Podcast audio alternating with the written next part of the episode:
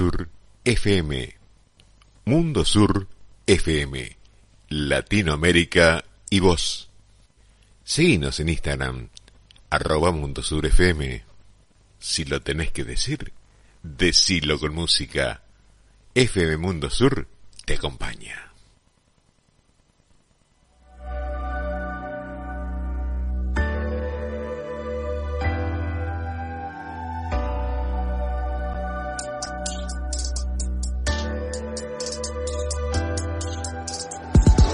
Rebaño ya está inmune y por eso el pastor sigue impune. Explotación de lunes a lunes, la vida infeliz, así se resume.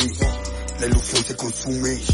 La rutina se asume, no existe perfume que haga que se fume la miseria, mientras la apariencia presume. Policía tortura si usted no coopera, cuenta lo que lleva en su cartera. Otro inocente cayó en la acera, terrorismo de estado así opera. Vigilancia y control donde quiera, manchada de sangre la bandera, aquella que adorna la colonia entera, que lleva el nombre de quien nos invadiera. Cinco siglos de lo mismo, perpetuo colonialismo.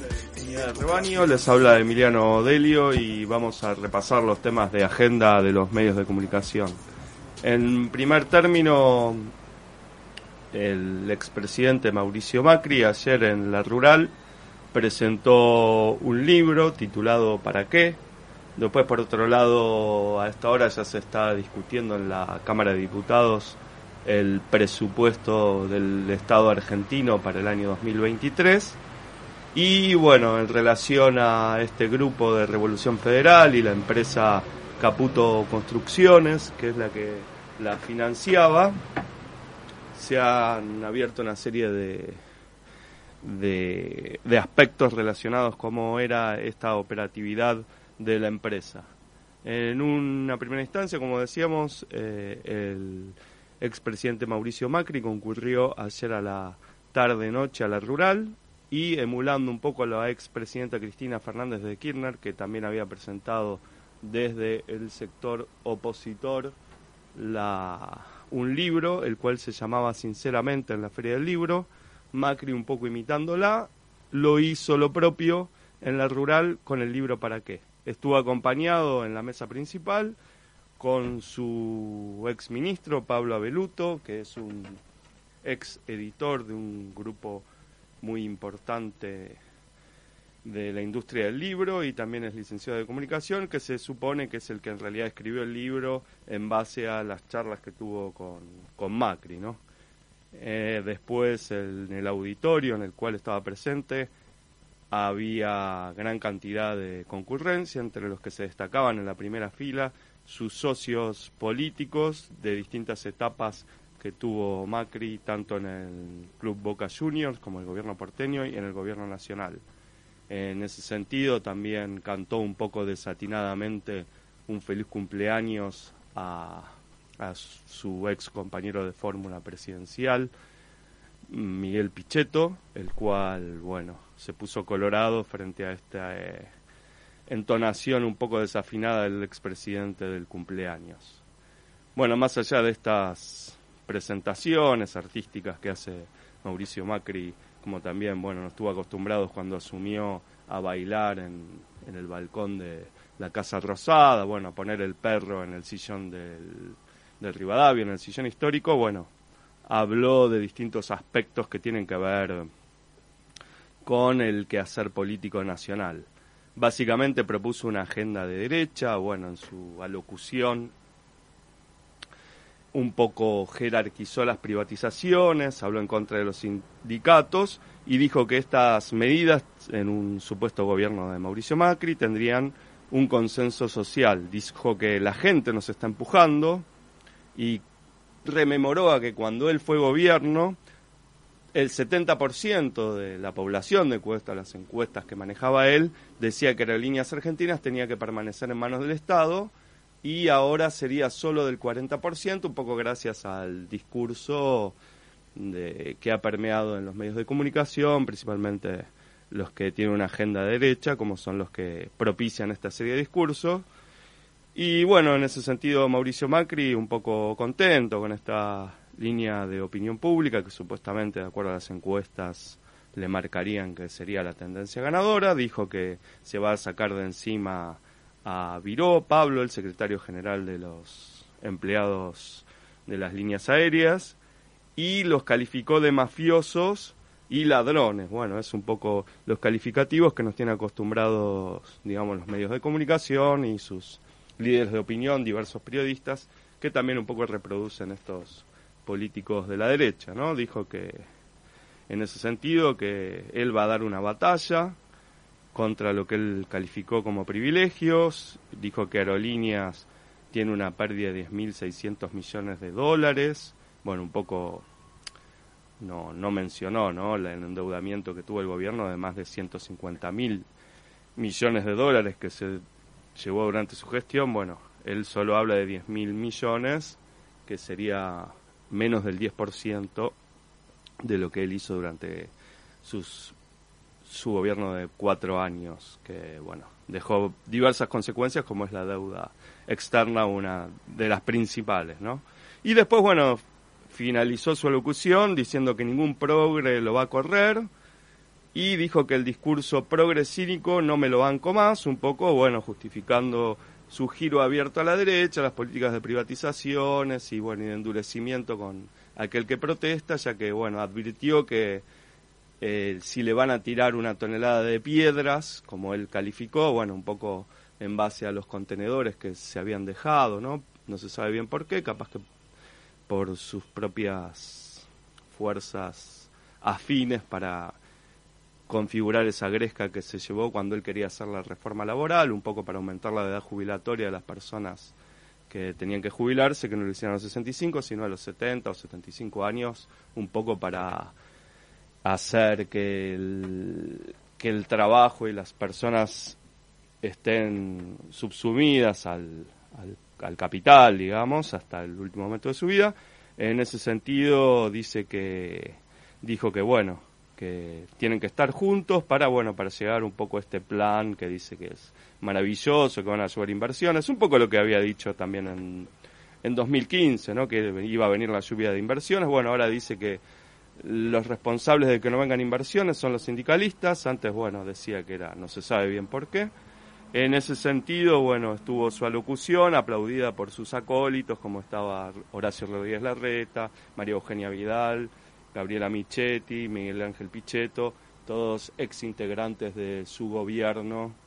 Y, y, bueno, finalmente también les dio la posibilidad un poco de que crecieran políticamente, también que hicieran sus negocios en el Estado.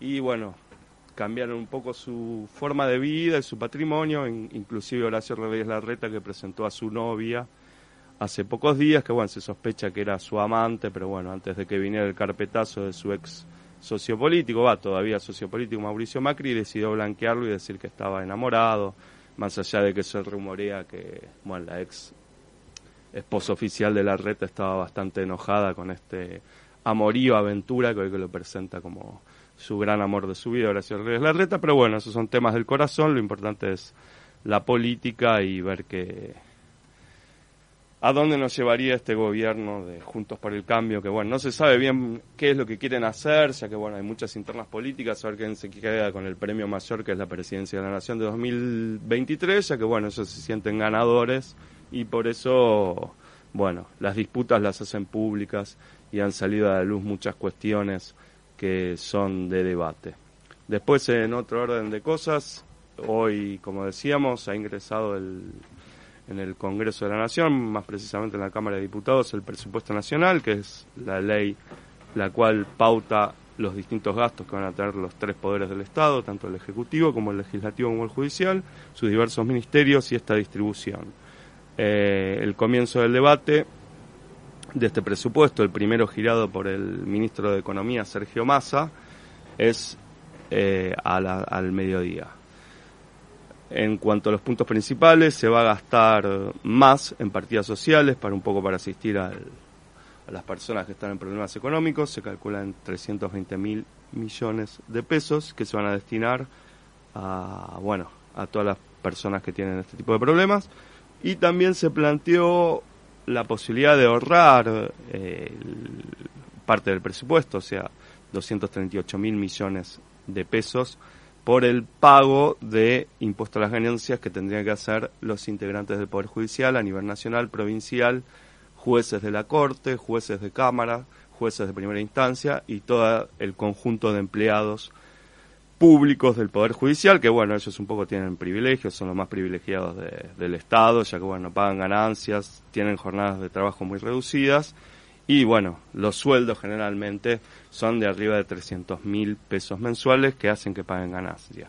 En ese sentido, bueno, esta iniciativa del Frente de Todos eh, cuenta con el apoyo, por supuesto, con su bloque, aunque desde el PRO y los libertarios no dijeron abiertamente que están en contra, porque bueno, es un poco injusto tanto para, bueno, para lo que sería principio republicano de que es igualdad de todos ante la ley, en este caso de la ley de impuesto a las ganancias no hay igualdad, sino que hay un sector eh, privilegiado, que es el Poder Judicial.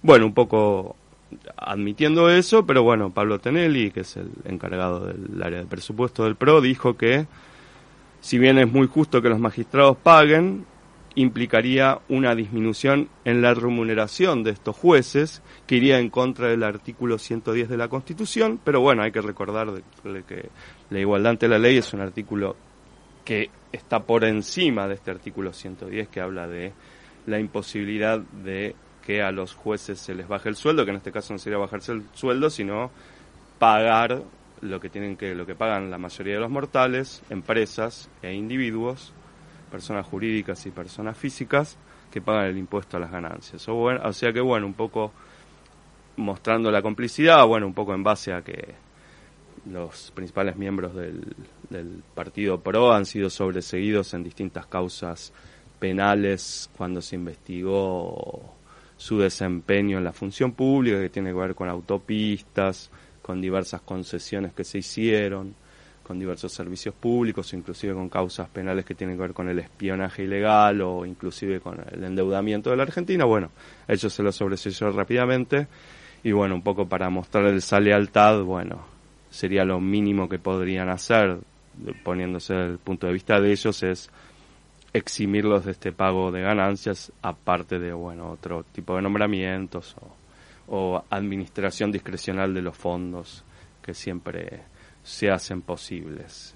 Eh, bueno, lo cierto es que no hay una posición unificada de Juntos por el Cambio, ya que es lo que decíamos, hay una lucha encarnizada por el liderazgo del espacio en 2023 y ver quién se va a quedar con la frutilla del postre, con el plato más fuerte, que es la presidencia de la nación, entre el radicalismo, la coalición cívica y los diversos sectores de eh, del PRO, que bueno, que están viendo a ver quién se va a quedar con el con el premio mayor, digamos, porque ellos se sienten ganadores. En ese sentido, bueno, uno de los ex ministros de Mauricio Macri tiene una empresa con sus hermanos, justamente el Toto Caputo, tiene una firma que se llama Caputo Hermanos, que se descubrió que es una empresa poco transparente en dos sentidos. Uno es el que nunca a lo largo de su historia ha presentado balances, ya que desde que se ha constituido hace 18 años no han presentado ningún balance, los directores este, no renuncian, no, no, se, no se puede justificar un poco cuál es este, este fideicomiso y esta sociedad anónima para qué funciona, ya que, bueno, aparentemente los movimientos de capital son muy pocos, pero los que no vieron su cuenta bancaria poco beneficiada es el caso del líder de Revolución Federal, este grupo de ultraderecha, que tiró antorchas en la Casa Rosada, puso bolsas mortuarias con nombre de las abuelas de Plaza de Mayo, madres de Plaza de Mayo, funcionarios peronistas, también los puso en la Plaza de Mayo, también colocó una guillotina, afirmando que era para guillotinas, bueno, un poco demostrando que los principios republicanos, bueno, son solo para los que piensan como ellos, y bueno, aquellos que no piensan como ellos no, no necesitarían un juicio previo, directamente sería necesaria la guillotina. En ese sentido, este, Luis Caputo es este, uno de los que financió con 13 millones de pesos a la supuesta carpintería de este joven Jonathan Morel, que el año pasado puso una mueblería, que bueno, él un poco no se sabe si aprendió el oficio, ya que él dijo que había aprendido por YouTube el oficio. Y bueno, esta fabricación de muebles, que bueno, fue adjudicada a él para una construcción en Neuquén, eh, por eso cobró 13 millones de pesos. Bueno, él fue, sus primeras apariciones en los medios fue cuando se presentó ante las cámaras después de escrachar, entre comillas, a Sergio Massa, el cual había asumió como ministro de Economía, bueno, él golpeó la camioneta de este funcionario diciendo que él era en realidad un empobrecido de Moreno, que sufría hambre, que era un indigente, pero bueno, lo cierto es que ahora se le allanó la casa, se le encontraron 50 mil dólares que tampoco eh, pudo justificar, que bueno, vienen justamente de la empresa Caputo Hermanos, que es integrada por los hermanos de Luis Caputo, el principal acción, el principal impulsor, de hecho fue tuvo tres cargos durante el gobierno de Macri, fue secretario de Finanzas de la Nación, en el cual él propició el pago a los fondos buitres de casi 10 mil millones de dólares estadounidenses, o sea, se le propició a algunos que habían comprado al 5% de la deuda externa argentina, se les propició el pago del 100%, no se sabe por qué de esta conducta irregular, bueno, ya son 10 mil millones de dólares, no estamos hablando de un millón, sino de 10 mil millones de dólares, eh, bueno, él es un poco el que pactó este pago con los fondos buitres, Después, por otro lado, llevó el déficit fiscal argentino en ese año al 9% del PBI por la gran colocación de deuda que tuvo el Estado argentino, el 9% del Producto Bruto Interno. Hoy se está peleando, bueno, se habla un poco de ajuste fiscal, que habla que no hay un plan, etcétera, etcétera, cuando es del 2, 3%. Bueno, él lo llevó al 9%. Y después, bueno, continuó como ministro de Finanzas de la Nación, el cual endeudó al país en casi 80 mil millones de dólares con acreedores privados. Y bueno, cuando ya la Argentina se quedó sin plata y se necesitó recurrir al Fondo Monetario Internacional. Bueno, el Fondo Monetario no, no pudo tolerar este, este firmar con justamente una persona que había hecho un desfalco en las cuentas públicas y bueno, tuvo que renunciar a sus cargos en 2018 como y bueno, Mauricio Macri lo calificaba como el Messi de las finanzas, quizá bueno, tiró algunos pases, algunos goles para la familia Macri o la familia Caputo, bueno, desde ya, ya que, bueno, se ha encontrado que, que en esta empresa nunca ha presentado un balance, ¿no? Durante 18 años es algo inexplicable que es una empresa, es una empresa ciega, que nunca inscribió a sus directores, nunca repartió dividendos, o sea, nunca habría generado ganancias esta empresa. Y bueno, hay que ver si nunca generó ganancias, como hizo para pagarle 13 millones de dólares a este Montiel, ¿no? O sea, es un, una firma un poco bastante oscura, pero bueno, este, en ese sentido, mejor la oscuridad y tapar el dinero público, aunque bueno, generalmente se utilizan ciertos personajes como este supuesto carpintero de Moreno, que bueno, hoy terminó preso, y bueno, un poco se habrá engolosinado con estos dineros que se le dieron, 50 mil dólares, para hacer acciones directas en la calle, diciendo que bueno que los culpables de todo eran los peronistas, los sindicalistas, los kirchneristas, los zurdos, bueno, distintos calificativos que se, se escuchan, tanto desde el punto de vista del periodismo como de la clase política dominante. Y en ese sentido, bueno, hasta hoy se está investigando, veremos si qué pasa, seguramente queden en la cárcel estos los autores materiales, no los autores intelectuales, los que se llevan los grandes sumas de dinero con el capital financiero, que bueno, en este sentido el Messi de las finanzas, bueno, habría hecho un gol con estos atentados en, en la Casa Rosada, bueno, no le salieron tan bien, ¿no? Porque bueno, este, finalmente hubo una reacción muy fuerte de todo el peronismo, capaz que ellos suponían que esto iba a generar la división del gobierno y bueno, y finalmente la renuncia de Alberto Fernández no le salió como esperaban. Y bueno, hasta acá estamos, así que Leonardo, ¿sabes cómo andás? Bien, acá andamos, acá andamos. Hoy tenemos dos entrevistas muy interesantes, este, una prometida con Alejandro Espangaro en el segundo bloque del programa bloque cultural y vamos a arrancar luego de esta, de esta canción que vamos a, a poner para, para hacer un breve, un breve descanso, que ya está sonando, Sergio CH, de lo nuevo. ¿Y entrevistado quién tenemos hoy? Ricardo Rubier. Que es un, un encuestador muy importante. Exactamente. Mucha trayectoria Sí, señor. Así que bueno, después de la música tenemos a Ricardo Rubier que nos va a ilustrar un poco de las encuestas de opinión pública. Excelente. Y, bueno, Ahí vamos. Escucha el manantial. dejes de mirarme. Escucha el manantial. Si puedes encontrarme. Escucha el manantial. Detrás de las paredes. Me quiere hipnotizar.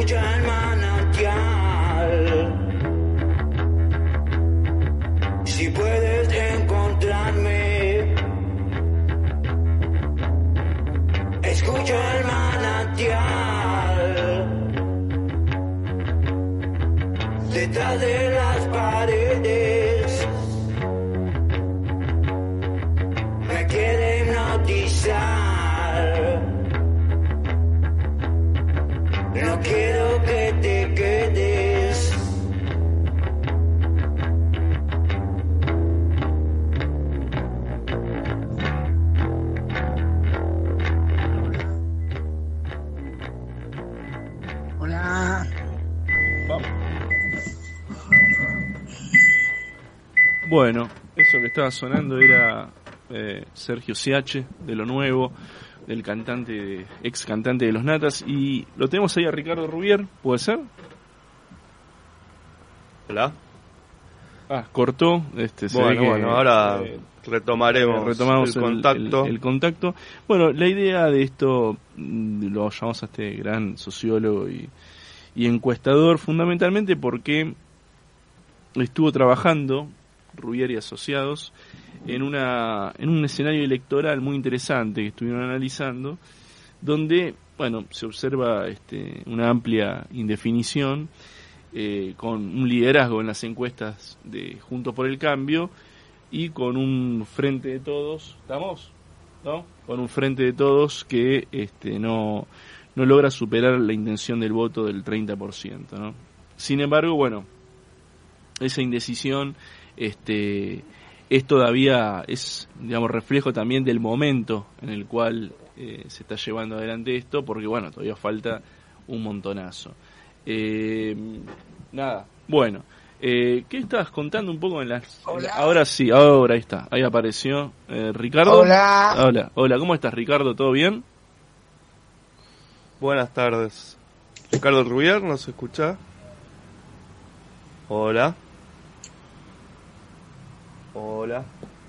Bueno, tenemos problemas ahí con, A ver, con la... ahí estás, estás, este, estás en el aire, Ricardo. No sé si nos escucha. Bueno, esperemos un ratito a ver qué pasa. Tiene problemas hablando, técnicos. no sé si nos estás escuchando, estábamos comentando... Hola. ¿Qué pasa, Ricardo? ¿No? está escuchando, está, está escuchando el destape, Ricardo. Ri- ¿Estás por ahí, Ricardo, o no? Bueno, A ver, bueno, lo, lo vamos a vamos a cortar y lo vamos a volver a llamar. Bueno, es interesante este escenario, digamos, es difícil, digamos, tener una, o sea, en este momento poder hacer un pronóstico acerca de lo que de lo que va a pasar eh, dentro de un año. O sea, esto metodológicamente, los que se dedican a estos temas saben que es muy difícil, pero sí ya se empiezan a ver algunos escenarios este, interesantes respecto también a lo que tiene que ver con la imagen, con la, digamos, este, sí, sí, son fotos, fotos de, un momento determinado que, bueno, nunca se sabe bien cómo sigue la película, ¿no? Un poco analogía de cinematográfica, nunca se sabe bien cuál es el la fotografía final, o sea, el resultado electoral de las elecciones presidenciales, más allá de que el sistema electoral argentino está diseñado hasta ahora para que haya una paso, una primera vuelta, y en caso de que el primer candidato no obtenga más del 45%, con una diferencia del 10%, hay balotaje, o sea que son tres instancias electorales, es un poco en el que va cambiando la opinión pública, ahora estamos en octubre de 2022, la primera elección estaría para agosto de 2023, que para la inestabilidad y los problemas económicos y políticos de la Argentina se puede hablar de una eternidad, pero bueno, como bien decís, Totalmente. las encuestas ya van marcando una tendencia, un poco el desgaste del gobierno nacional, que vimos también con la consultora Analogías, y bueno, Ricardo Rubier también en el mismo sentido está hablando de alrededor de un 30% que tendría el gobierno nacional de apoyo y la oposición de Juntos por el Cambio estaría alrededor de 40 y bueno, el sector de libertario, bueno, alrededor de 10, 15, hasta 20% hablan algunos. Exactamente. Y, bueno, hay que ver igual cómo es finalmente la la, la tendencia política de estos distintos eh, sectores y, y, bueno, y finalmente actores electorales más allá de, de la opinión pública y bueno, las propuestas que puedan llevar a los medios de comunicación y las propuestas más allá de los medios de comunicación, un plan de gobierno, que bueno, un poco se habla del plan, se machaca del plan, por ahora no escuchamos ninguna de Juntos por el Cambio, más allá de decir que todo lo que se hizo hasta ahora está mal y que no hay un plan, pero no sabemos realmente lo que se va a hacer en un supuesto gobierno en caso de que ganaran, más allá de algunos lineamientos, como se habla de privatización de empresas, reforma laboral, reforma previsional, un poco la receta liberal o neoliberal que nos tiene acostumbrados. Sí, sí, sí, y bueno, por esos temas lo, lo estábamos llamando a Ricardo, que no, no pudo, no pudimos este, conseguir, pero lo que dice la última este, digamos, encuesta, eh, y, veremos si en algún momento podemos retomar la, la, conversación, es que el Frente de Todos no supera la intención de voto del 30% y que hay más indecisos entre los votantes de este frente de Alberto Fernández que en el 2019. Claro, bueno, y en el 2019 lo que teníamos era una fuerte rechazo. Ahí está. Eh, Ricardo, estás en el aire, ¿nos escuchás? No, no, cortó, cortó, Bueno, bueno lo dejamos para, para otra vuelta.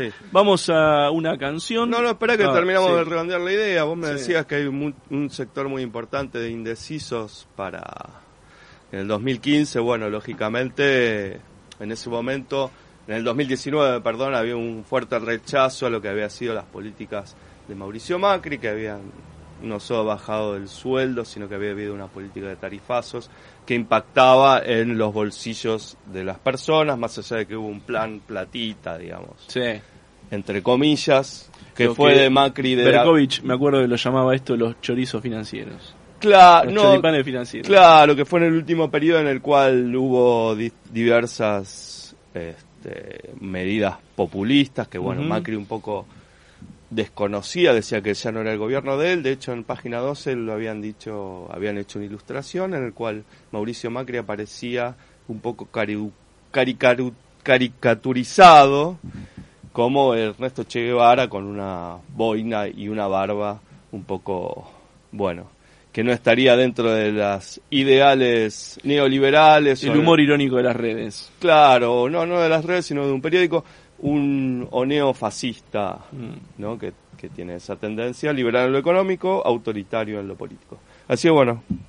Bueno, eh, estamos entonces, eh, digamos, no, no, no, pudimos dar con, con nuestro invitado, pero eh, tenemos otra otro invitado ahora en un ratito que vamos a estar charlando sobre una obra teatral muy interesante que tuve el, placer de ver, que se llama Encuentro de Poetas.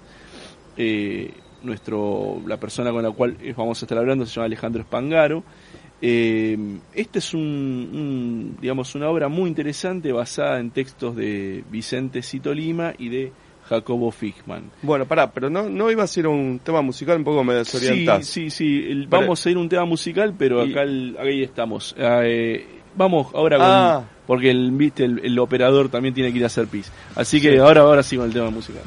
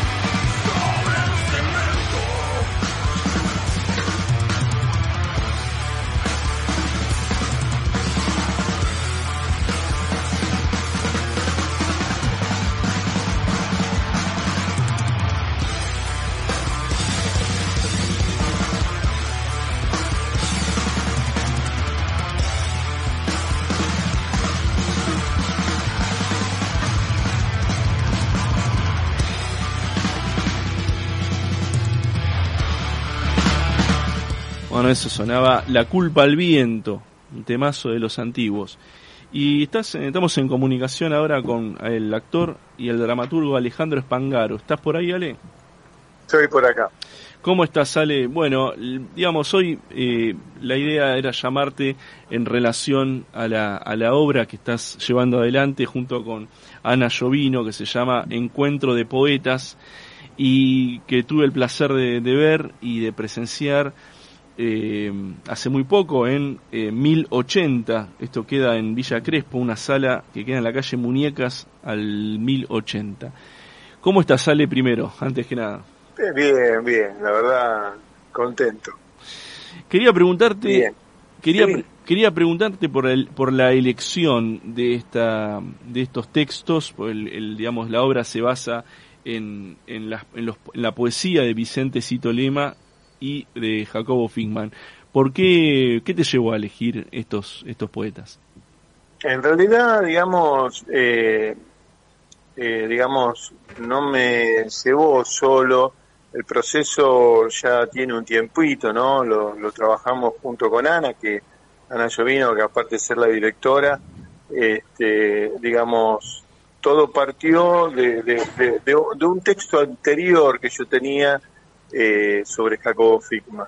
Entonces, eh, cuando, digamos, empezamos a ver eh, la historia de Vicente en relación a Jacobo Friedman, nos conmovió.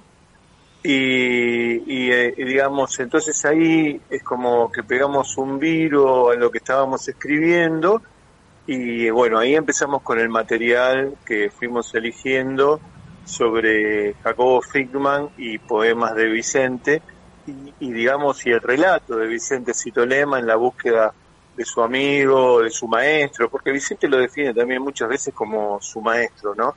Bueno, en ese proceso de búsqueda y de actuación, sí, porque Ana dirige, yo actúo, entonces íbamos encontrando, íbamos construyendo eh, el material. En base a una idea que parte Ana que tiene que ver eh, con esa caja, sí, definida mágica por Vicente, eh, empezamos a, eh, hacer la construcción, ¿no? Y con toda la creatividad de Ana este, en relación a, la apuesta, eh, más o menos vino por ahí. La lección tiene que ver con la lectura, este, los textos que fuimos eligiendo y cómo iba funcionando entre nosotros a medida que lo íbamos laburando.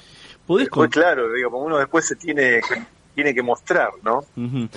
Quizá tendríamos que volver un poquito al principio porque damos por sentado algunas cuestiones eh, en, la conversación y, también hay una audiencia que capaz que no conoce quién es eh, Vicente Cito Lema y Jacobo Figman. ¿Podés contar quiénes son estos dos eh, poetas, un poco la historia y, y este algún que otro alguna que otra anécdota significativa?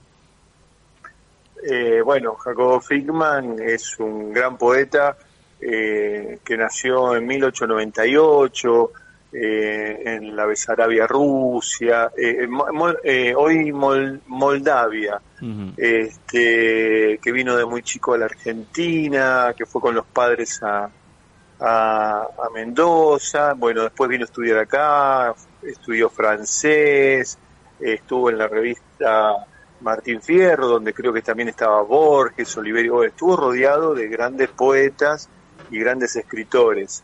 Este, después con el tiempo, eh, Vicente, Le, Cito Lema se entera de, digamos, de, de Jacobo, pero en realidad algo habría, había leído este, eh, Vicente. Y bueno, eh, un poeta amigo le, le, le, cuenta y ahí empezó la búsqueda ¿no? de, de Jacobo. Eh, por, la por lo maravilloso de sus poemas, que realmente, y a medida que uno va metiéndose en un proceso, es eh, fantástico. Digo, proceso actoral, ¿no? Este, en la poesía de, Jacobo Friedman. Realmente es este, maravilloso. Sí, sí, te estoy respondiendo más o menos como es. Y hay una... bueno, Vicente... ¿Cómo? No, que Vicente, bueno, es este dramaturgo, este, abogado, eh, filósofo y un gran poeta y no sé, de una humanidad increíble y tuvimos la suerte de, que vino a ver el espectáculo. Mm. Este, así que nada, increíble. También apodado el, el poeta del Borda, ¿no? Sí, también apodado, pero vos sabés que uno de los relatos que cuenta Vicente, porque hay mucho para contar, ¿viste? Mm. Eh, no figuraba en los libros, no figuraba en los libros del Borda. Mm. No, no, ni siquiera figuraba en los libros del Borda, este Jacobo Fickman. Mm. Eh, lo que dificultó su búsqueda. Claro, claro, claro. Es interesante la, la entrevista que lleva adelante eh, Vicente Citolema a Jacobo Fickman en el, en, supuestamente en el Borda, es una entrevista muy interesante eh, que digamos muy estudiada también, porque eh, digamos mientras hacía la reseña para, para el trabajo de ustedes, eh, encontré muchos papers que los analizan, ¿no? Y que analizan mucho la, la, lírica de, de, Jacobo Fickman, la cuestión está relacionada también con la, el tono místico, ¿no? Que tiene esa poesía. Y vos en, también te vi, tuve el, el, gusto de verte en otra obra, que tenía que ver con, con un gran poeta Exactamente. Sí. Sí. Eh, ¿Es una casualidad o hay un interés tuyo actoral e intelectual por estos contornos de la Hay, razón? hay, hay, hay- hay un, hay un interés. Hay, Sí, Se fue, me parece. Tenemos un problema técnico. se metió en la locura. Ahí ahora lo volvemos a llamar a Ale. Este, Sí. sí, esos son estos problemas. el desamparo, la desprotección. Mm. Hola. Sí, ahora te escuchamos. Eh, entonces, Sí. entonces eh, me atrae, hay algo en mí que resuena, que busco como el desamparo, eh, eh, digamos la desprotección o, o esto que han sufrido y han quedado al, borde de, de, no sé, de un límite tan este, difícil, ¿no? Como es la locura, como para Mm. nosotros es la locura Totalmente. este, que es un tema muy, muy complejo y encima hoy en día más. Entonces es como que es- es un tema, eh, hay algo que me atrae, ¿sí? Eh, por ejemplo, no es el caso, pero eh, Alejandra ha sufrido un montón también, este, Pizarnik. Y digamos, hay algo que, que bueno, Antonia Artaud, ¿no? Este, Sí. que lo lleva y me intriga, me intriga y bueno, y su poesía me encanta. Y, ¿viste? Que todavía no los termino de descubrir, no dejan Claro. de generar belleza, digamos, Sí. es algo que, que no lo termino de descubrir, ¿no? Este, que, que está resonando en mí.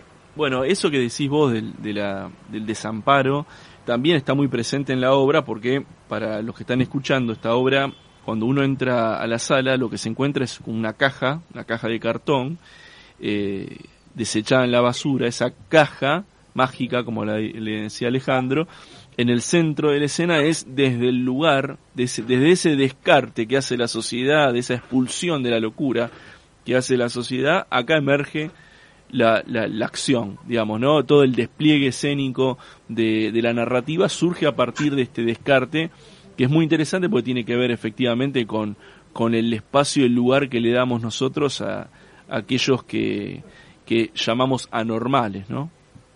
Claro, totalmente, totalmente, pero aparte, eh, digamos, eh, uno puede asociar de cuántas personas talentosas pueden existir y, y hoy están en circunstancias que, de, digamos, de calle, onda, eh, cartón, todo ese tipo de cosas, durmiendo, todo ese tipo de cosas, viste, este, como, como difícil, ¿no? Este, eh, eh, entonces, bueno, todo eso uno hace una asociación de esto, este, porque Jacobo Figman eh, seguramente ha dormido en plazas, ha estado mucho tiempo en la calle, Sí. este, dando vueltas por la selva, ¿no?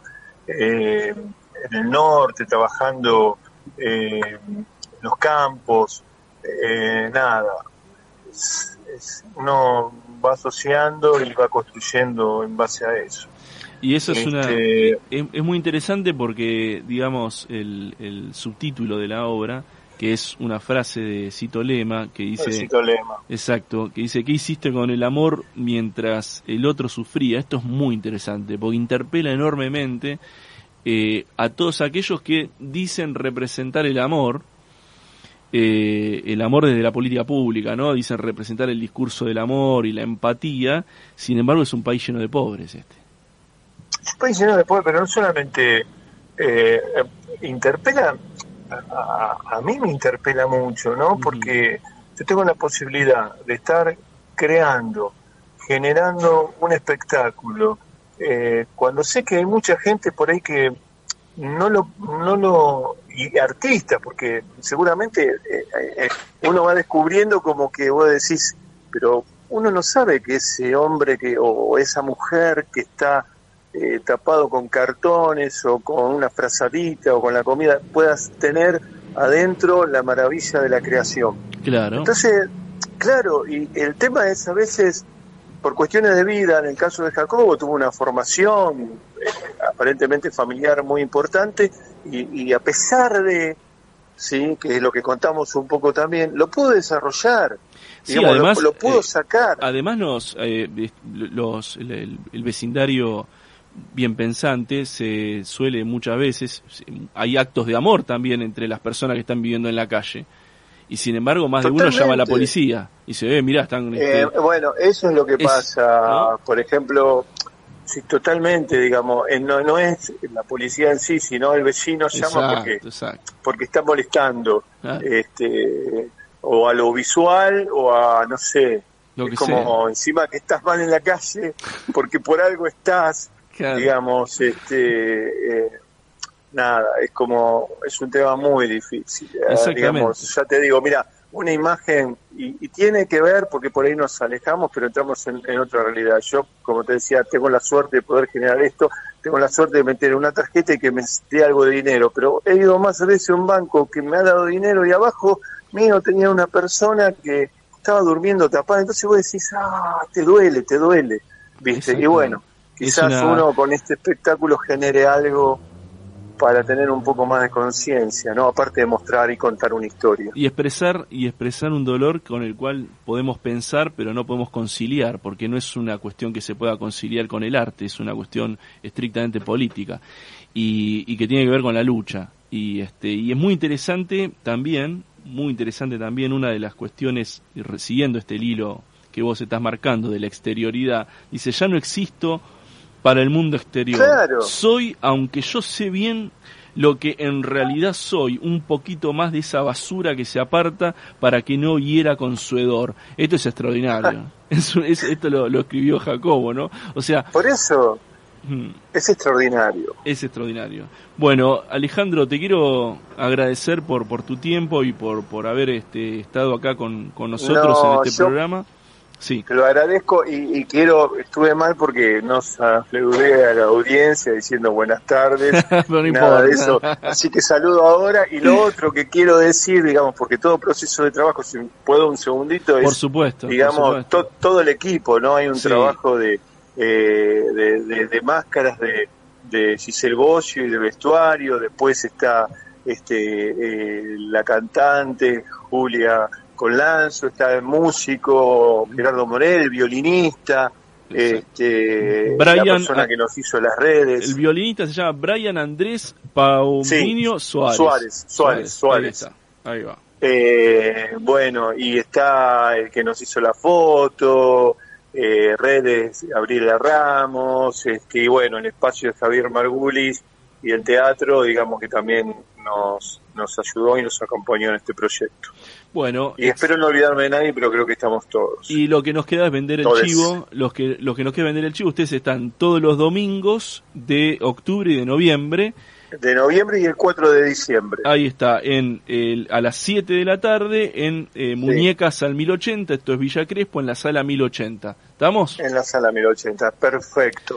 Bueno, era Alejandro Espangaro, actor, dramaturgo, nos estuvo comentando sobre su nuevo trabajo que se llama Encuentro de Poetas, eh, textos de Vicente Citolema, Jacobo Figman, una dramaturgia compuesta también con Ana Llovino. Te agradezco, Ale, y muchas gracias por pasar No, por Inmunidad muchas gracias a vos y muchísimas gracias. eh, un gran abrazo. Bueno, eh, fue el- nuestro bloque Cultura y para cerrar un poco la exterioridad hay que irse de la ciudad, como muy bien nos dice y nos cuenta los ambasador.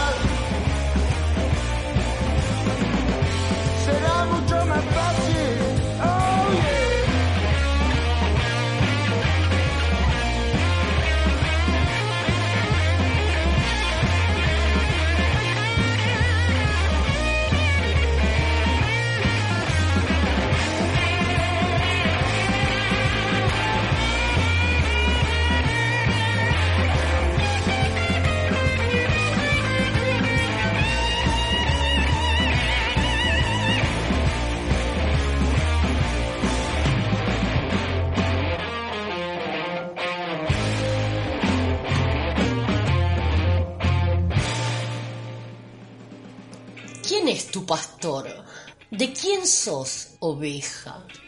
¿De la ciencia? ¿De una fe?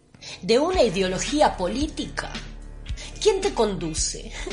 ¿Un ídolo musical? ¿La tecnología? Esto es inmunidad de rebaño. La protección de las ovejas es el orgullo de la pertenencia. El orgullo de la pertenencia. Bueno, nos estamos yendo, pero antes, ¿tenemos alguna otra noticia que nos haya quedado pendiente? Mirá ahí con relación al presupuesto 2023 que estamos hablando, las fuentes oficiales dicen que ya estaría garantizada la aprobación de esta ley que marcaría un poco los gastos públicos en el año electoral del 2023. Y bueno, tienen ya el bloque oficialista, se sumarían diputados provinciales, quedarían garantizada la aprobación de esta ley, aunque se espera que esto suceda ya en la madrugada del miércoles porque se esperan la- los discursos de los diputados que se extenderían por bastante tiempo, votando a favor, en contra del oficialismo de la oposición. Y bueno, tendríamos esta ley de leyes eh, ya entrada la madrugada del miércoles. Bueno, y eh, como dato me parece muy interesante que ya se están empezando a desarrollar encuentros dentro de aquello que en la CGT empezó a, digamos, siempre está dando vuelta, que son eh, las ideas relacionadas con la concertación política o el Consejo Económico y Social, que eso en, en este gobierno ha quedado de manera decorativa, pero no la idea, no, no esta idea de trabajar entre sindica- sindicatos, mundo del trabajo y empresarios. Esto que la CGT ya ha lanzado en obras sanitarias como un partido político y que este miércoles en Parque Norte va a haber una conferencia que se llama Desarrollo, Producción y Trabajo dentro de un espacio que no es un espacio sindical, pero eh, tampoco es un espacio empresarial, sino que es un, espacio para pensar de manera en común una agenda. Y ahí va a haber eh, una serie de muy interesantes este, exposiciones a cargo de Eduardo Levi Yeyati y Martín Rapetti, por ejemplo, Crecimiento, Inversión y Derechos Laborales, va a estar Flavia Costa, Claudia Jacinto, eh, pensando en la cuestión de la educación y el trabajo en la vida tecnológica, eh, va a estar Agustín Salvia y Alejandro, Alexander Roy, pensando en la pobreza y la desigualdad, va a estar Jorge Brito, Carolina Castro, pensando en liderazgo e igualdad de género, y va a estar el maestro Carlos Leiva, con una agenda para el desarrollo junto con Diego Bocio. Así que vamos a estar ahí presentes escuchándolo al maestro Leiva. Nos despedimos, Inmunidad Nos Rebaño, despedimos. otro programa más. Gracias por escucharnos.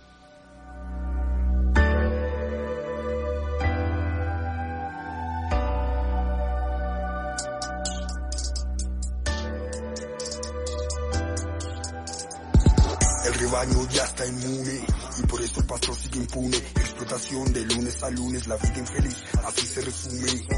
La ilusión se consume. La rutina se asume, no existe perfume que haga que se fume la miseria, mientras la apariencia presume.